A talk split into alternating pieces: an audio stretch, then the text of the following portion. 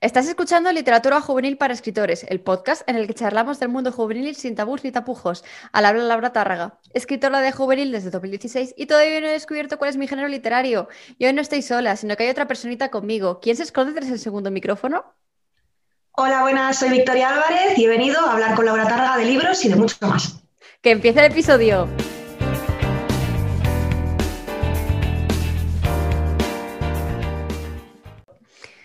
Bueno, Victoria, es que no necesitas apenas presentación. O sea, te he pedido que, me hables de quién eres un poco tú así en la intro, pero es que en realidad no necesitas presentación con 12 libros ya publicados, al menos hasta la fecha.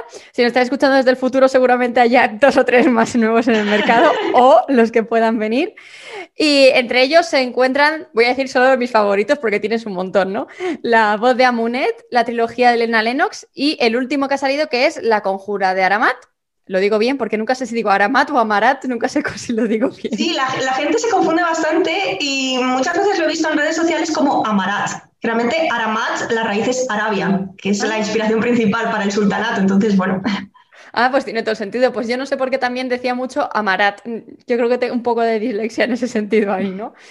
Eh, te diría que nos hablaras de todos los libros, pero es que con 12 ya nos daría solo para el episodio del podcast y no nos centraríamos en el tema por el que te he traído. Así que, si quieres, cuéntanos un poquito qué se van a encontrar los lectores en La Conjura. Pues en el caso de La Conjura de Aramat es el primer tomo de una trilogía nueva que he empezado a publicar en 2020. Eh, en este caso es algo muy diferente de lo que he estado publicando hasta ahora, porque yo me he movido sobre todo dentro de lo que es el campo de la novela histórica, novela histórica con elementos sobrenaturales y de fantasía, que eso es un poco marca de la casa, que me encanta, pero en este caso es muy diferente porque es un mundo de fantasía creado de cero eh, que claro, evidentemente me ha supuesto un reto enorme porque yo soy una persona a la que le cuesta mucho salir de la zona de confort porque me siento muy insegura cuando pruebo cosas nuevas. Pero bueno, la cuestión es que una vez que ya comencé a rodar con esa novela y le dediqué un montón de meses, eh, ya he descubierto que me gusta eh, la fantasía muchísimo más de lo que pensé que me fuera a gustar, la verdad. O sea que yo creo que me voy a quedar en esto una temporada bastante grande. Eh, en el caso de La Conjura, como digo, es el primer tomo de una trilogía llamada La Guerra de Gayatra, em, que comienza en el sultanato de Aramat, en el momento en el que Raisa, princesa Raisa, la hija de la sultana Marjana, decide huir con el último esposo de la sultana para evitar que acabe como todos los demás, decapitado cada amanecer. Es decir, es algo que tiene algunos elementos de retelling de las mil y una noches, pero al revés. Em, y a partir de ahí, pues la verdad es que Raisa es muy despistada y no tiene la menor idea de dónde se está metiendo y a partir de ahí se desencadenan pues una serie de intrigas políticas en los tres territorios principales de, de Gayatra, el mundo en el que está situada esa trilogía, el Sultanato de Aramat, el reino de Camerot, que tiene una inspiración em, de la Inglaterra victoriana con un toque steampunk, y el imperio de Elial, cuya inspiración sobre todo es eh, China y Japón.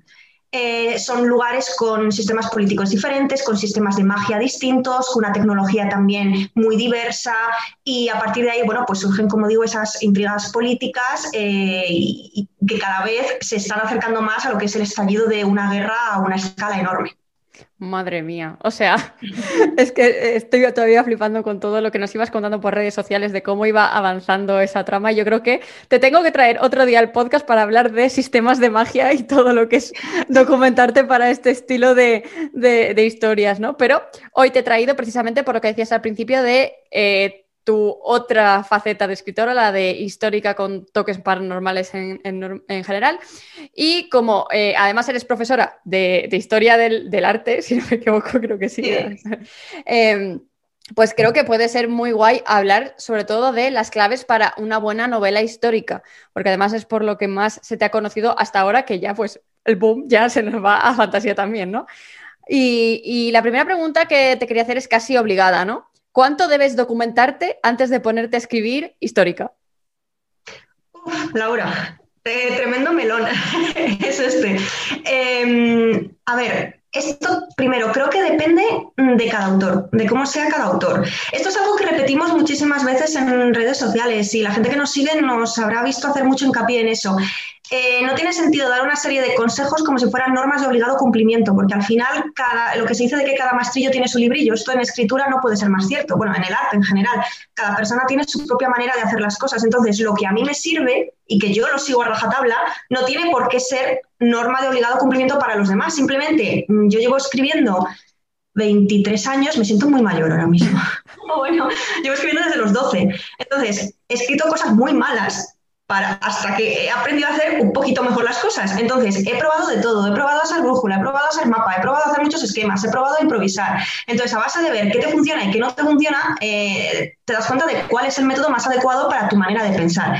Entonces, yo en mi caso soy muy mapa, pero muy, muy, muy organizada, pero en todos los ámbitos de mi vida. O sea, si vieras ahora la mesa que tengo aquí llena de posits de distintos colores, todo, todo de cosas de la universidad.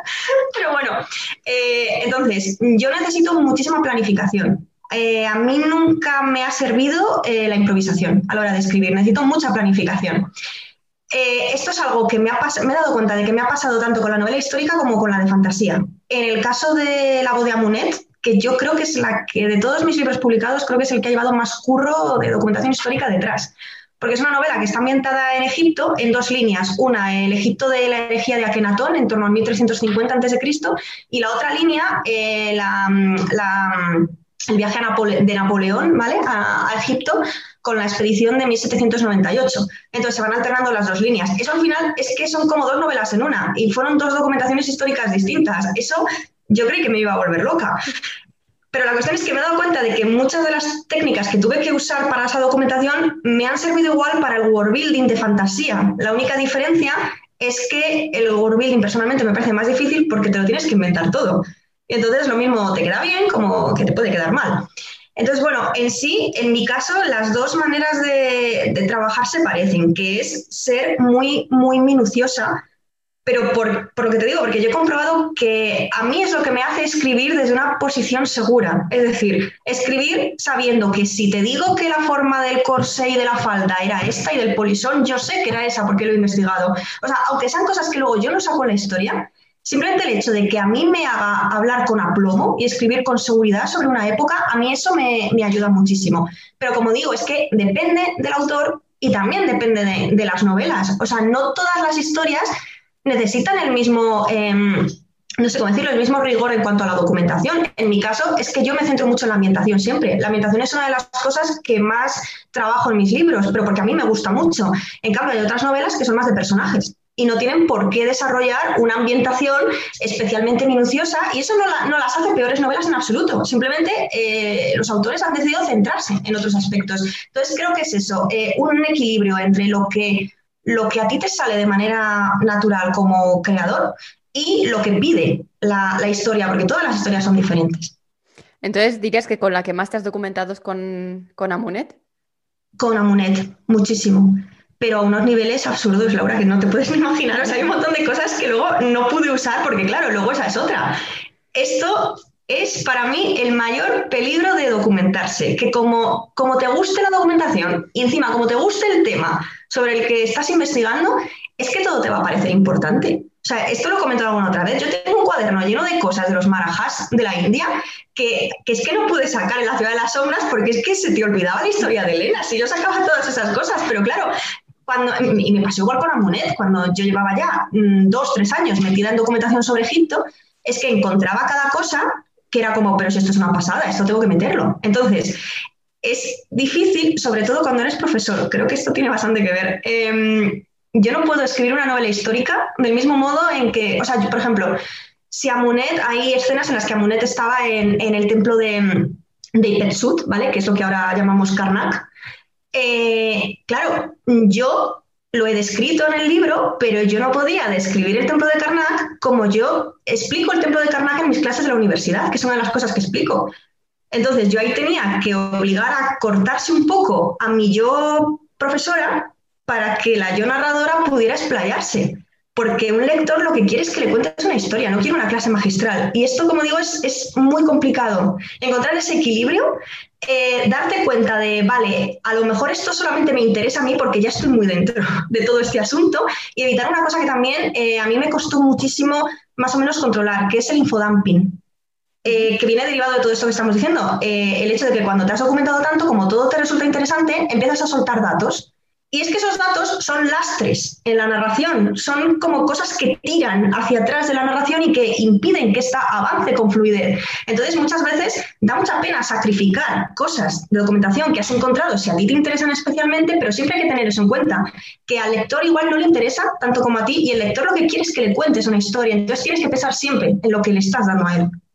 Pues nada, lo que tienes que hacer es eh, escanear todas las libretitas y venderlas aparte en plan de, bueno, si quieres más información tienes aquí toda mi, documentación. Sacar ediciones especiales como los DVDs con extras, pues así. Exacto. Eh, ¿Dónde pones el límite entre lo histórico y lo ficticio? O sea, ¿qué licencias puedes tomarte?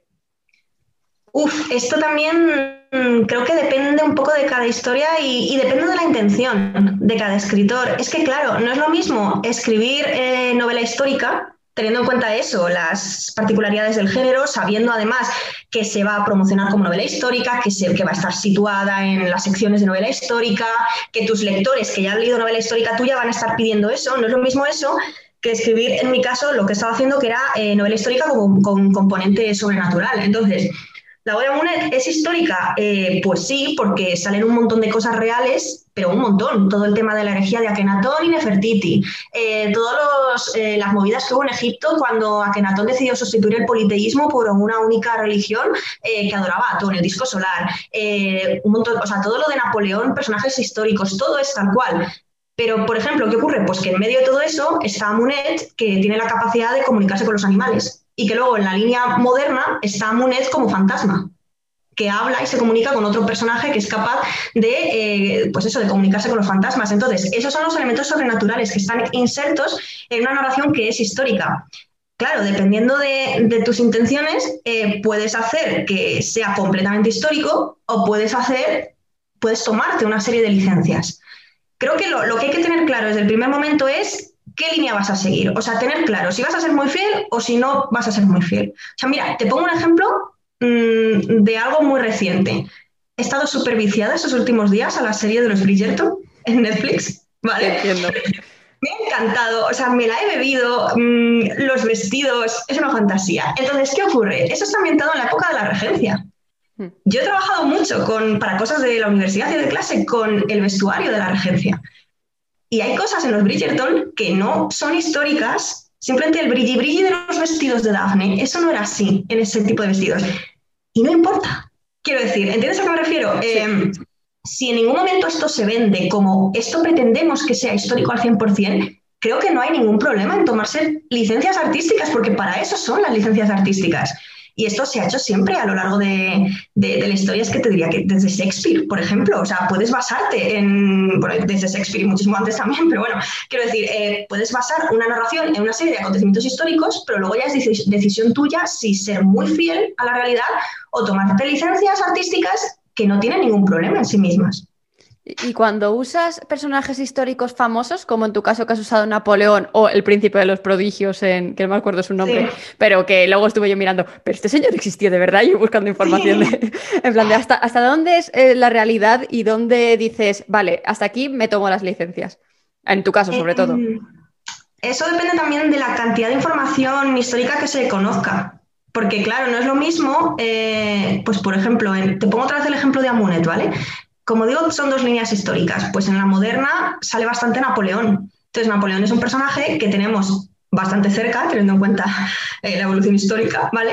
Eh, y es un personaje del que se conocen eh, bastantes cosas. Entonces yo estuve leyendo cartas, estuve leyendo documentos, estuve con biografías, entonces pues bueno, más o menos lo conocía mejor.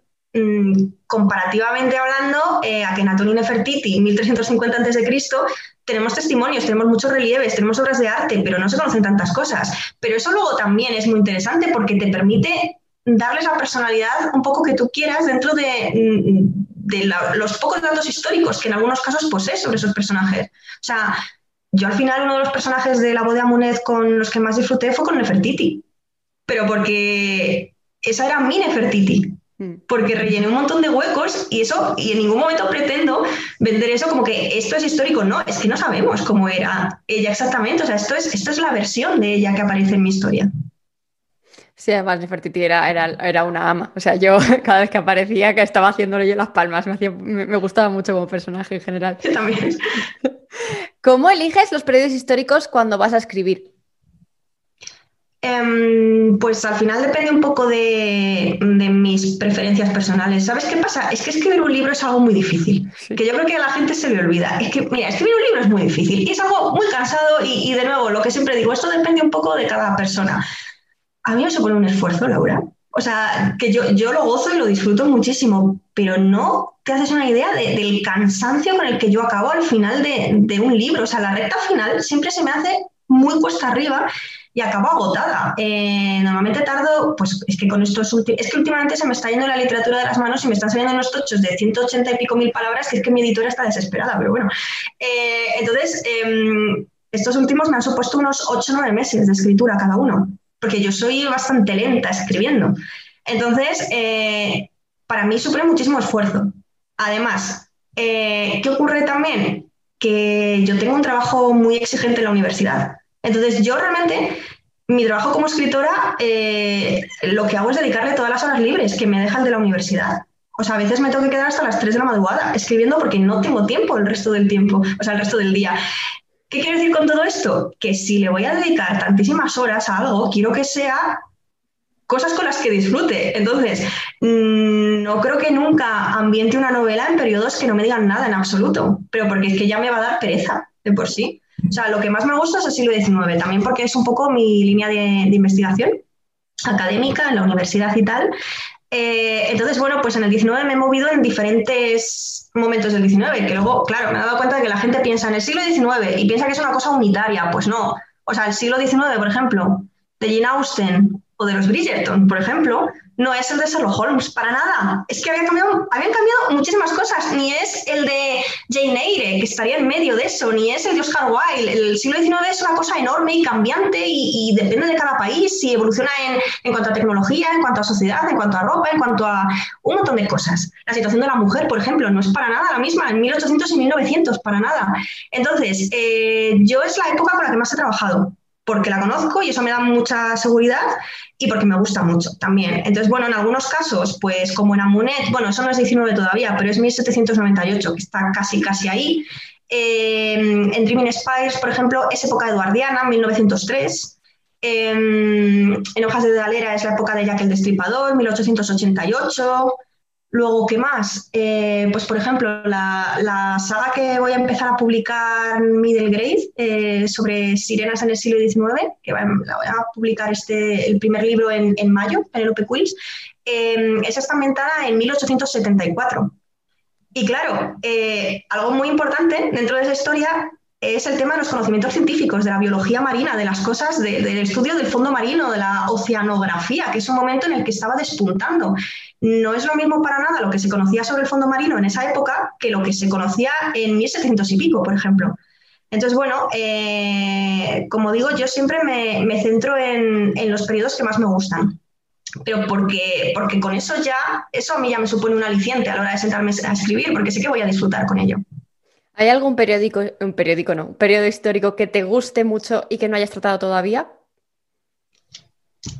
Mm, la antigua Grecia, por ejemplo, me gusta muchísimo. Me encanta explicar arte griego en la universidad, me encanta, me encanta. Em, mm, pues me gusta mucho esa época, pero también es muy difícil. Hay que estudiar un montón sobre ella antes de, atreverte a, escribir algo. Eh, es que te diría que aparte del siglo XIX es Egipto lo que más me, lo que más me gusta y ambas cosas ya las he, ya las he hecho. También me interesa mucho últimamente eh, la historia de China, la verdad. En algún momento me gustaría escribir algo ambientado en China. No sé, es que también es que yo soy una persona muy curiosa. Entonces, en el momento en el que descubro algo, luego ya voy a lo loco en esa dirección y, no puedo parar de investigar. O sea, que empiezas y dices, bueno, de aquí sale una novela, dos, tres y a tope, ¿no? Sí, yo soy súper pesada. O sea, mi marido ya está acostumbrado a que de repente yo aparezca ahí en, medio de la tarde. Bueno, no te vas a creer lo que he descubierto sobre la China imperial de no sé qué. Y el, bueno, Qué guay.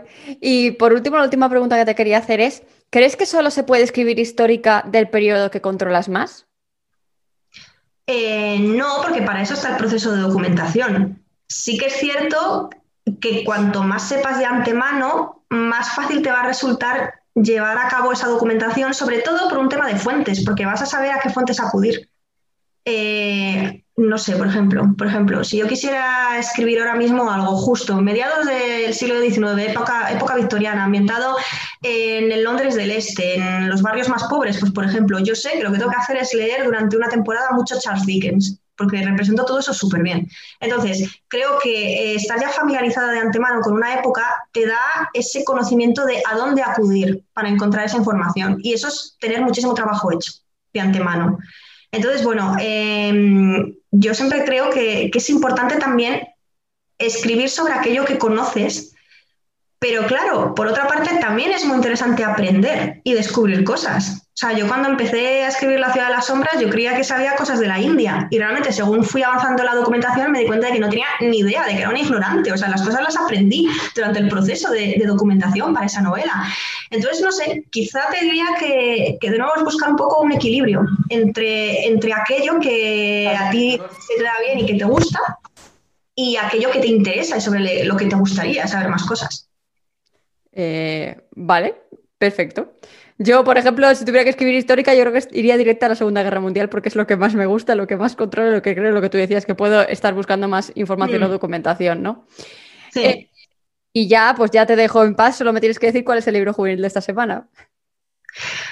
Pues es que sobre este tema, yo quiero recomendar un libro que he recomendado ya muchas veces en Twitter. No tengo muy claro si es juvenil o adulto, no lo sé. Es de fantasía, es la primera parte de una trilogía. Eh, se llama, bueno, está en inglés, de momento no lo han traducido al español, de City of Brass, la ciudad de cobre, eh, de Chakraborty. La autora se llama Shannon, creo, Chakraborty. Y es una pasada. También es que yo estoy ahora muy metida en todo este rollo de, ambientación, de inspiración eh, oriental y las mil y una noches y tal. Y es que eh, Chakraborty es una autora espectacular en cuanto al world building que hace. Eh, plantea una ciudad, Daebabad, en la cual eh, viven jeans, genios, pero procedentes de mm, diferentes territorios con diferentes tradiciones. Entonces, el sistema de magia que crea, la arquitectura que crea, el vestuario, es espectacular. De sitio obras. De momento que yo sepa, no lo han traducido al español y yo estoy deseando que eso ocurra porque me encanta, me encanta esta trilogía. Ay, moviendo derechos en plan Victoria. este, este, este, este. Pues eh, nada, Victoria, muchas gracias por, venir, por pasarte por el podcast. La verdad es que ha sido un placer escucharte. Siempre estoy dispuesta a escucharte. Siempre que tienes una charla en abierto, lo que sea, estoy yo ahí en plan de a ver qué más puedo aprender. Así que es un honor tenerte aquí en, el programa. Y creo que ha sido muy pedida durante todos estos meses de podcast. Así que bueno, hemos podido suplir esas ganas que tiene la gente de escucharte, de verte por aquí. Y nada, espero que hayas estado a gusto. Y... Sí, sí. Estoy deseando repetir. Ah, bueno, pues cuando tú quieras. Incluso si quieres venirte a hacer una masterclass a la academia, eres libre de hacer lo que quieras. Tú sabes que eres VIP. Cuando, cuando pase todo esto del coronavirus, hay un montón de cosas y de planes que, quiero hacer. O sea que mira, lo dejamos pendiente. Sí, sin problema. Eh, a ti que estás escuchando esto desde tu dispositivo electrónico favorito, te recuerdo que puedes comentar, compartir, darle like y enviar el podcast a las personas que le puede interesar la histórica y documentación y estos temas relacionados. Y que te recuerdo que tienes talleres, tutoriales, artículos especiales, masterclasses y un montón de contenido en literatura para escritores.com y que nos escuchamos una vez más la semana que viene.